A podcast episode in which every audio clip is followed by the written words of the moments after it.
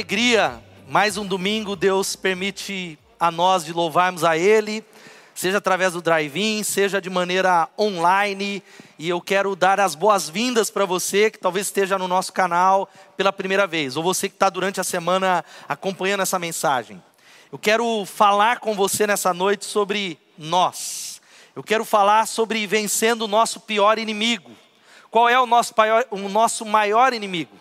E eu convido você a abrir a sua Bíblia na carta de Paulo aos Coríntios, 1 aos Coríntios, capítulo 3.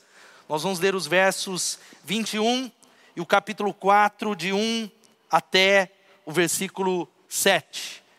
1 aos Coríntios, capítulo 3, 21 e depois o capítulo 4, de 1 a 7.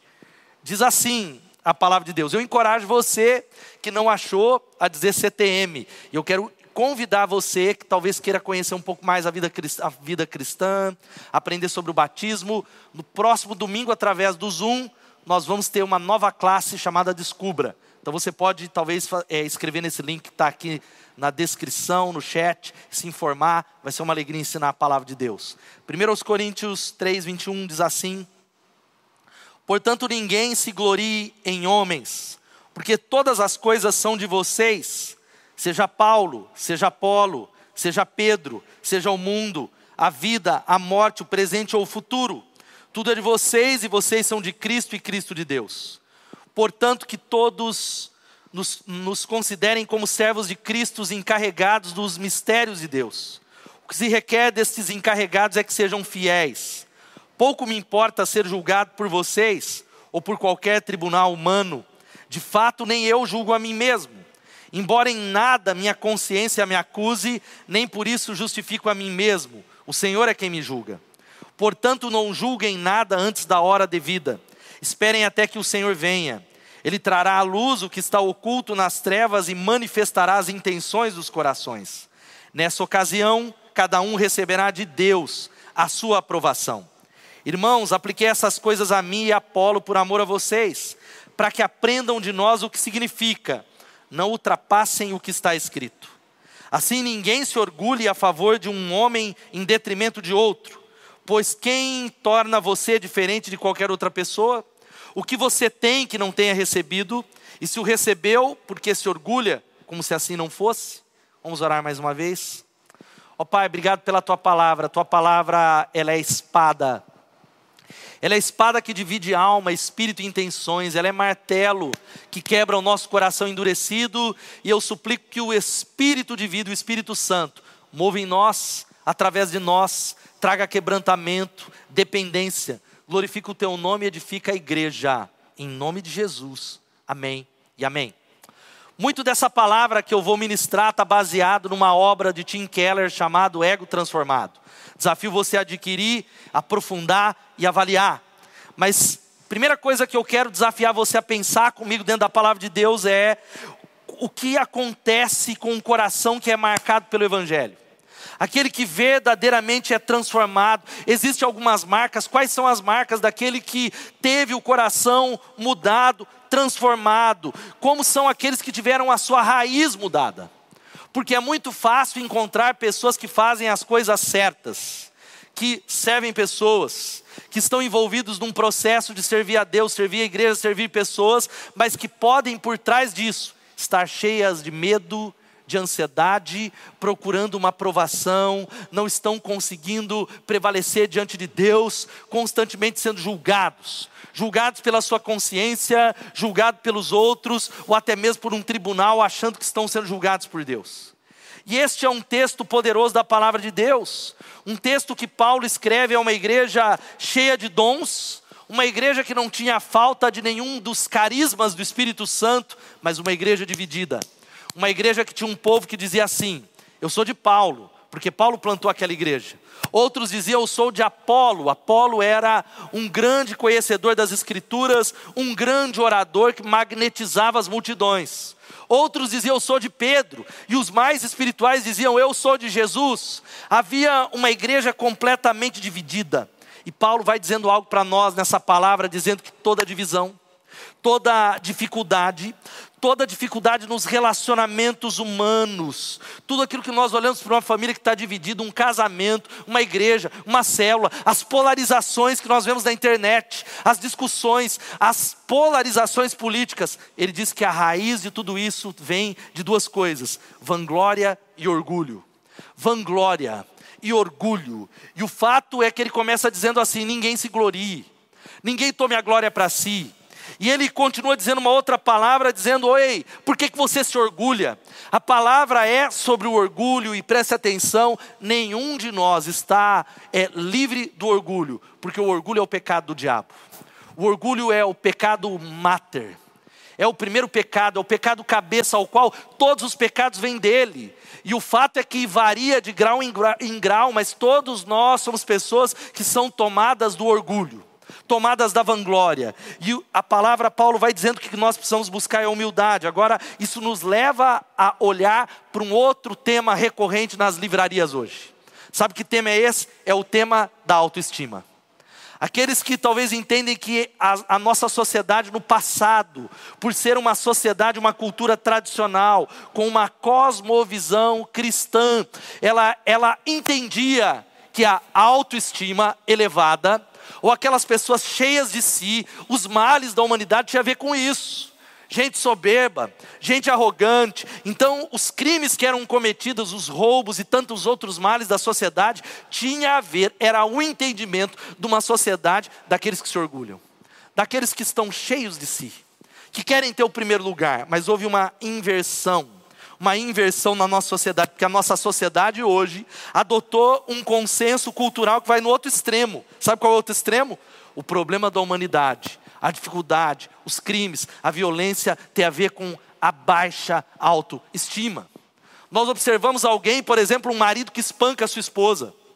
E a cultura vai dizer que ele faz isso porque lá na infância dele, ou ele é alguém que não consegue se enxergar bem, isso reflete algo. Aqueles que cometem crimes, nós começamos a desculpar as pessoas e dizemos, elas fazem isso por causa de uma baixa valorização.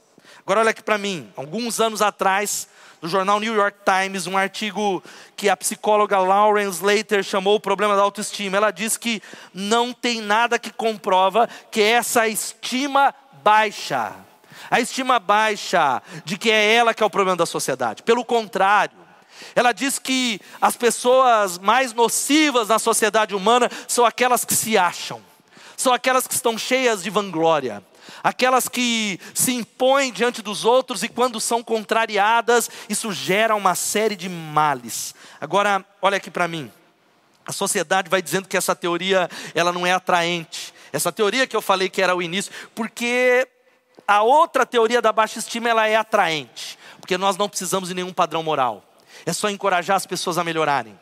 É só desafiá-las a, a, se desenvolverem. Agora, nesse texto, Paulo fala de uma outra coisa. Não é nem a autoestima, nem a baixa estima. Ele vai para um caminho totalmente diferente, dizendo para nós que o nosso maior inimigo. Eu me lembro de um filme, é um filme de terror, um terror psicológico, de um cineasta Jordan Peele, que construiu um outro filme com uma crítica sensacional chamado Corra, e esse filme chamado Nós conta a história de uma família que vai passar férias e eles se deparam com duplos. Duplos eram pessoas que eram iguais, eram eles mesmos. O eu negativo. E eu acredito que hoje Paulo está trazendo algo para nós, que o maior inimigo se chama é o nosso ego o seu maior inimigo, o meu maior inimigo, o maior inimigo da nossa sociedade. E eu quero dar alguns conselhos para você, como é que nós podemos ter o nosso ego transformado? Como é que nós podemos vencer o nosso inimigo natural? E Paulo ele começa atacando o orgulho. Ele diz: ninguém se orgulhe. Ninguém se orgulhe sobre os outros. Essa divisão de que eu sou mais do que o outro não tem lugar. E a palavra que ele usa aqui não é a palavra comum usada no Novo Testamento para orgulho, é uma palavra que só Paulo usa. E a palavra, ela tem o sentido literal, é uma palavra sobre o ego. E o sentido literal é exatamente isso que está aqui. O ego, ele usa como superinflado, inchado, como um órgão humano que está estendido ou distendido além do tamanho natural como um órgão, como o exemplo dessa bexiga que está a ponto, tão inflado, tão cheio, que está a ponto de estourar. está a ponto de explodir, e ele mostra algumas coisas que o meu e o seu ego são. Essa não é uma palavra ah, é para qualquer um, é para orgulhoso. O que, que o ego é? Em primeiro lugar, o ego é vazio. Paulo vai dizendo, e a Bíblia vai dizendo que existe um vazio no centro do coração humano. Dostoiévski dizia isso que o homem tem um vazio que é do tamanho de Deus. Ele só pode ser preenchido com Deus, com o evangelho, mas o fato é que o ego humano, ele é oco.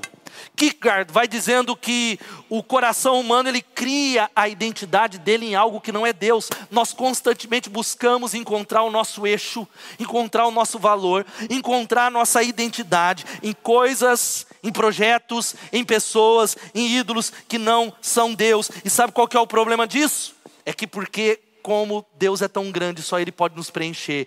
Tudo aquilo que nós colocamos no centro, Ele é vazio. Ele fica chacoalhando dentro de nós. Agora olha aqui para mim, o orgulho espiritual é essa pretensão de sermos Deus, de tomar o lugar de Deus, de nos sentirmos superiores. Uma segunda coisa que ele fala, presta atenção, é que o ego é dolorido. E a primeira coisa é que para nós conhecermos essa condição do ego, ele é dolorido, ele dói. O nosso ego, ele é dodói, ele é machucado. Por exemplo, quando nós fazemos exercício, eu espero que nessa pandemia você é, esteja emagrecendo e não engordando, como é o caso da maioria dos irmãos que estão aqui me ajudando na transmissão. Dá um alô, pessoal. Tudo ficando um pouquinho gordinho. Mas quando nós caminhamos, ninguém fica preocupado com os pés. Ah, eu vou notar o meu pé, que maravilha, eu vou postar uma foto do meu pé. Não, não, não. Porque eles fazem a sua função e não são notados. Mas agora experimenta usar um sapato apertado. Quando os pés estão doendo, ou um órgão está doendo, nós damos atenção para ele, porque ele está dolorido. Mas Paulo está dizendo, nós precisamos entender que com o ego é o contrário, o ego dói sempre. O ego não é de vez em quando, ele constantemente está chamando a atenção e ele fica avaliando tudo. É, não é incomum nós ficarmos avaliando o quanto nós somos desprezados passar uma semana sem avaliar o quanto as pessoas feriram o nosso sentimento, o quanto as pessoas passaram por cima de nós, o quanto as pessoas não se importaram com a gente, o quanto não nos ligaram no nosso aniversário, o quanto não há honra dado a nós. E pessoas dizem constantemente assim: Pastor, eu não falo com aquela pessoa porque ela feriu o meu sentimento. Mas, querido, sentimento não é ferido. Sentimento é sentimento. O que é ferido é o nosso ego. É o nosso ego dolorido nosso ego inchado. Isso acontece porque nós queremos chamar a atenção para nós. Uma terceira coisa é que o ego, presta atenção, o meu eu, o meu e o seu, é atarefado. Ou seja, ele faz de tudo para ser notado. O ego ele está constantemente querendo ser notado, buscando relevância, e, e nós começamos a viver, e nós vivemos tentando preencher esse vazio, correndo atrás de algumas coisas. E talvez uma marca do ego é que ele é incansável em duas tarefas: comparação e vanglória. Nós nos comparamos, isso é o orgulho, de dizer, ó, o que eu tenho é melhor. Nós começamos a dizer e avaliar constantemente o vizinho, marcar com uma régua o sucesso da outra igreja. Nós começamos a avaliar e ir lá para as redes sociais, chamando atenção e achamos que o nosso valor está nos likes que nós recebemos, nos seguidores, nos aplausos, nos muito bem, nos parabéns, se as pessoas estão nos notando, e sabe o que nós precisamos entender? De que Paulo diz assim: que nenhum de vós se encha de orgulho, que ninguém encha o coração, que ele não seja inflado. Eu me lembro de uma entrevista há muito tempo atrás, o Tim Keller cita exatamente também nesse livro da Madonna. Madonna, uma grande artista pop, ela começou a dizer que ela era alguém que constantemente estava vazia, porque ela não conseguia se acomodar à mediocridade, e ela passava a vida tentando fazer coisas grandes, grandes, muito grandes, grandes, constantemente inquieta, porque o ego é atarefado. E eu tenho convicção que a Madonna fez coisas tão incríveis que talvez eu e você nem iremos fazer. Nós não iremos fazer. E constantemente ela diz: Eu não estou em paz. Eu constantemente eu quero ser notado. É como uma frase, se você não sabe, do grande compositor Mozart. Conta a história que ele foi para uma cidade e lá ele ficou chocado. Ele escreve uma carta ao seu pai dizendo: Pai, eu fiquei tão mal nessa cidade porque ninguém me conhece. Ninguém, eu não fui reconhecido nas ruas. E o C.S. Lewis, ele diz algo que orgulho é o prazer de ter mais do que os outros, orgulho é o prazer de se sentir melhor do que os outros. Nós desejamos, a questão não é ter um carro, Mas quando alguém tem algo melhor do que nós, aquilo nos faz a gente perder o chão e o dia. Olha aqui, é interessante que Paulo ele coloca ninguém se orgulhe e o versículo 6 diz assim: ninguém se orgulhe a favor de um homem em detrimento de outro. Ele não está falando de algo só seu, mas ele está falando da comparação. Que nós constantemente estamos ali e somos desafiados a fazer coisas para impressionar, a servir para impressionar, impressionar a Deus, os líderes, para que as pessoas olhem para nós e possam dizer o quanto nós somos espirituais, nós queremos ser mais inteligentes, mais bem-sucedidos do que os outros. E por fim, o ego é frágil. O ego é frágil. Ele é frágil porque, presta atenção, há muitas pessoas que dizem assim: eu não presto, pastor. Pessoas que propalam isso, e nós podemos observar por dois extremos: um complexo de superioridade e de inferioridade, que é a mesma coisa. Nós achamos que quem tem um complexo de superioridade, esse cara não presta. Agora, aquele coitadinho que se sente um nada, esse é humilde. Mas nós precisamos entender que o complexo de inferioridade nada mais é do que um orgulho oculto. Porque o ego que está desinflado, presta atenção como essa bexiga. Esse é o complexo de superioridade. Mas o complexo de inferioridade é alguém que está desinflado. Mas para estar desinflado, é alguém que algum dia já foi inflado. E como não conseguiu alcançar um padrão de sucesso, de aclamação, de talvez ser aplaudido, ele murchou, ele se sente um nada. E se essa pessoa está assim, é porque ela já teve inflada. Qual é a segunda coisa para vencer esse inimigo que Paulo fala? Nós precisamos receber a visão transformada do ego. Paulo ele vai dizendo algo sensacional. Ele continua, ele introduz, preste atenção. Ele diz: Porque pouco me importa, versículo 3: ser julgado por vocês ou por qualquer tribunal humano. De fato, nem eu julgo a mim mesmo embora em nada minha consciência me acuse, nem por isso justifico a mim mesmo, o Senhor é quem me julga. Sabe o que, que Paulo está dizendo aqui? Paulo, ele diz assim: pouco me importa ser julgado por vocês. A palavra nesse texto significa julgado, traduzido por julgado é ser alvo de um veredito.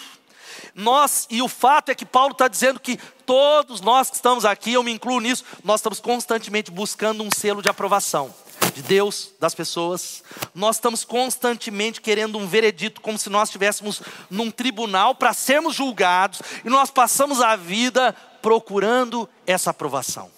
É a aprovação de um pai, é a aprovação de um líder, é a aprovação da nossa esposa. Quem que quer guerra com a esposa? Casados que estão aqui, eu quero ficar bem com a Elô. Eu quero que no julgamento ela diga, ó, tá livre. Mas o fato é que Paulo ele começa a dizer o seguinte: a identidade dele não está baseada no que os outros pensam. Ou seja, Paulo está mais ou menos dizendo assim: ei, pessoal de Corinto, pouco me importa a opinião de vocês. O que vocês pensam sobre mim, ó, eu tô nem aí. Eu não estou baseado nisso. As minhas decisões estão pouco, não é se vão ser populares, se eu vou agradar os seres humanos. E o fato é, como é que a gente chega a esse estágio, pastor, de não ser controlado pela opinião dos outros? De não ficarmos feridos porque alguém não nos notou, alguém nos criticou, alguém falou mal da nossa mensagem, ou da nossa música, ou do nosso serviço, ou da nossa comida, ou da nossa postagem, ou da maneira que a gente fala. Como é que a gente faz isso? O fato é que a maioria diria assim: sabe como a gente resolve isso? É exatamente assim. Não se importe com a opinião de ninguém, ressalte a sua, os seus valores. O importante não é o que o Gustavo pensa de mim, o importante é como eu me vejo é como eu me acho, como é que eu penso sobre isso, mas o fato é que Paulo vai dizendo ao contrário, porque sabe o que é interessante? A gente fala, ó, decida com, como é que são os seus valores. Ei, irmã Edneia, ei, João, é, o que importa é o que você acha. Você se sente bem, a sociedade acha que o remédio para esse dilema da opinião dos outros é a autoestima, é a autoestima elevada, mas Paulo vai dizendo assim: eu também não me importo com a opinião dos outros, mas nem mesmo com a minha. Não é como eu me vejo. Não é se eu estou me aprovando. Ele está dizendo que, mesmo ele tendo uma consciência limpa, isso não faz dele um homem inocente. E eu vou fechar esse argumento, porque Hitler tinha uma consciência limpa e ele não era um homem inocente. Ele começa a dizer que estabelecer os próprios padrões é algo mortal. Por exemplo, as religiões se baseiam no desempenho. O ateísta diz: se eu viver uma vida co é, correta, eu serei aprovado. O budista diz: a minha religião, se eu viver de maneira correta, e religião é o homem que se liga a Deus, o islamismo diz isso, e algumas religiões evangélicas, que se eu desempenhar bem o meu papel, for alguém que, acima de qualquer suspeito, um bom pai, alguém religioso, alguém que ama a Deus, vai estar tá tudo bem. Mas sabe o que Paulo está dizendo? Nós não somos absolvidos desse tribunal. Avalie a sua vida. Que se você vive nessa dinâmica e não na, nessa que eu vou fechar a palavra dizendo como é que nós vencemos isso, constantemente você se sente acusado. Uma semana você está bem, na outra parece que existe um dedo de Deus falando. Você não bateu recorde. Você não orou nessa semana. Você pisou na bola. Porque nós começamos a achar que depende do bom desempenho. Mas o fato é que não é possível isso. Paulo, ele alcançou um outro patamar. O patamar é exatamente a essência do Evangelho, não é pensar em mim como se eu fosse maior, mais, ou pensar em mim como se eu fosse menos. Não, não. O Evangelho diz que o grande segredo é pensar menos em mim. Você está entendendo o que eu estou falando? Não é pensar mais que eu sou, e não é achar que eu não sou nada, mas é pensar menos em mim. Uma liberdade que vem do alto esquecimento em nome de Jesus a liberdade de tirar a gente do centro, de parar de olhar todas as situações e os ambientes, se as pessoas estão notando a gente, se estão pensando na gente, se tem a ver conosco. E agora, porque a pessoa que, a pessoa que se esquece de si, como Paulo, ela não se sente ferida, ela não se machuca, ela está pouco preocupada com as críticas, a crítica não tira o sono dela. A crítica não a destrói, sabe por quê? Porque ela entende que o que as pessoas pensam não é importante. Então, sabe o que ela pode fazer? Ela pode aprender com as críticas. Porque existe um outro extremo de gente que despreza toda crítica e toda opinião e fala pouco importa o que a Paula vai falar, o que o Peterson, o que o Totti vai falar. Não, não, não. Paulo diz assim: eu sou tão livre num alto esquecimento que as críticas vêm e isso não vão me colocar lá embaixo mas quando elas vêm eu consigo talvez avaliá-las. São pessoas que não são alimentadas de elogio, mas podem recebê-los, não foge delas. Pessoas que não têm medo, não têm fome de reconhecimento, mas sabem receber o reconhecimento. Você consegue ficar feliz quando os outros recebem o aplauso, quando as outras pessoas são abençoadas, nós começamos a nos alegrar. E a última coisa, sabe qual é? Lembre-se, a opinião de Deus é a única que realmente importa. Se nós queremos vencer o ego, nós precisamos sair daqui dizendo, e Paulo vai dizendo isso: olha, portanto, é o Senhor que me julga.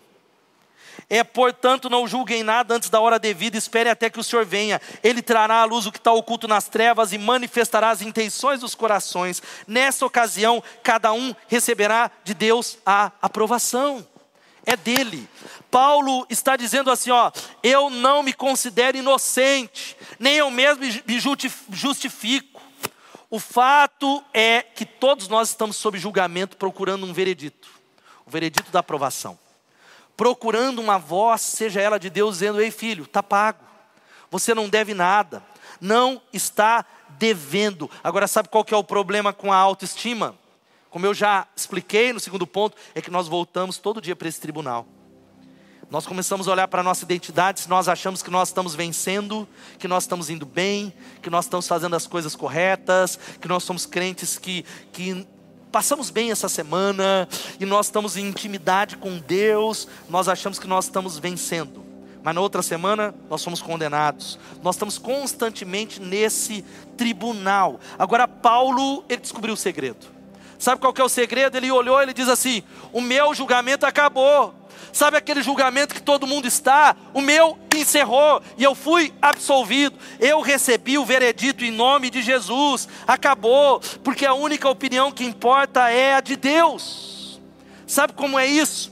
Por causa de Jesus. Você já notou que somente no Evangelho de Jesus Cristo, o Evangelho, a cruz de Jesus, o veredito é dado antes da gente desempenhar as nossas ações? É antes, não é depois. No Evangelho é, é muito, é algo louco.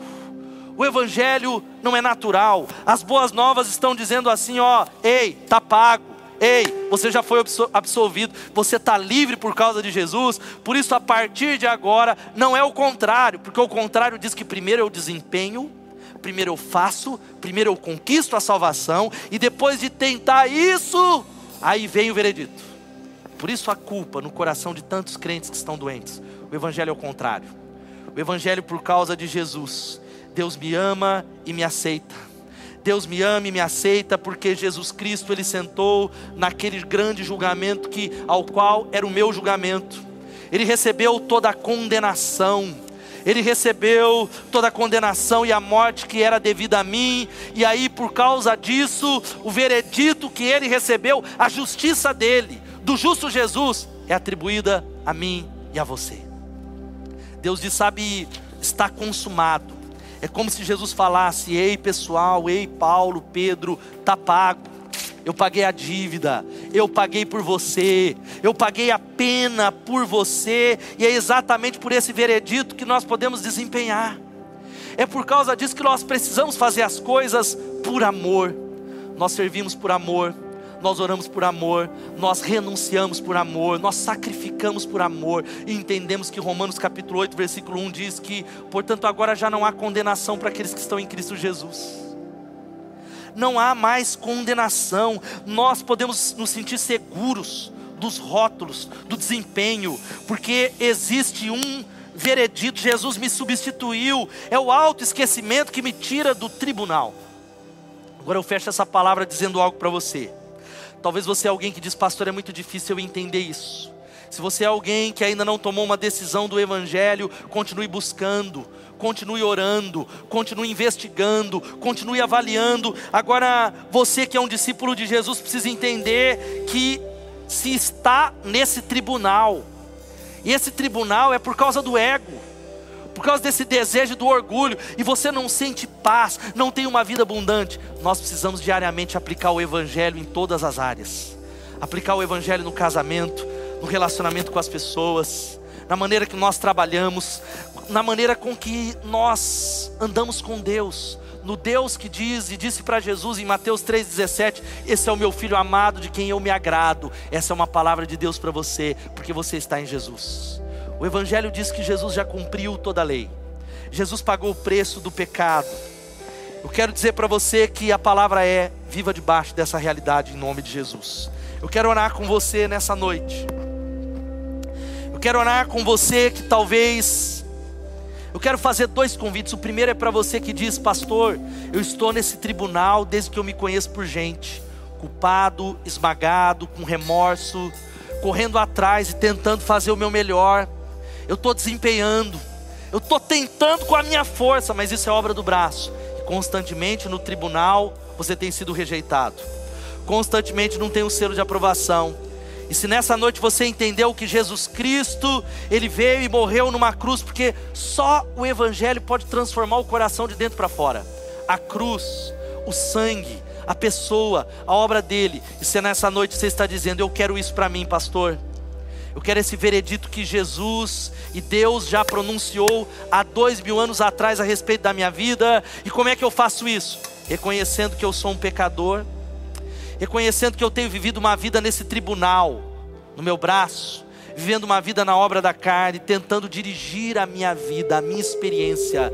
E por causa disso eu sei que eu estou separado de Deus.